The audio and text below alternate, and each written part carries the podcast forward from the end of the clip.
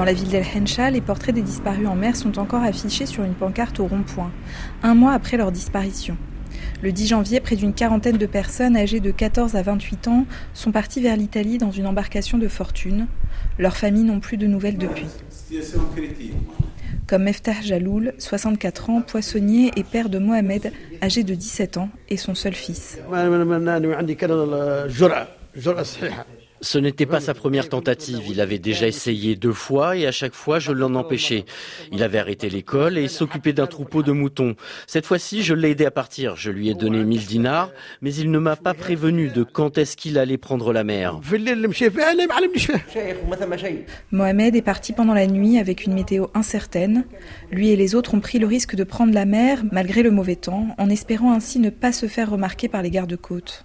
Depuis, son père ne sait pas s'il a fait naufrage, car il n'a plus de contact. Le seul espoir, c'est qu'il est dérivé vers la Libye. Nous avons des gens de notre entourage qui vont partir sur place, voir s'ils sont dans des prisons libyennes. Vu que j'ai travaillé là-bas, je sais leur dire où aller. C'est notre seule option. Les familles se sentent abandonnées par les autorités. Le tribunal de Sfax a ouvert une enquête, mais les recherches de corps en mer n'ont rien donné. Fatri Ben Farhat, professeur de taekwondo de 48 ans, espère aussi que son neveu de 17 ans, Malek, se trouve en Libye. On se retrouve dans des situations où c'est à nous d'enquêter parce qu'on n'a aucune information. Les députés, le gouverneur, la municipalité nous appellent, nous les familles, pour avoir des informations sur les recherches. Ils n'appellent pas la police. C'est pour vous dire à quel point on est seul et livré à nous-mêmes.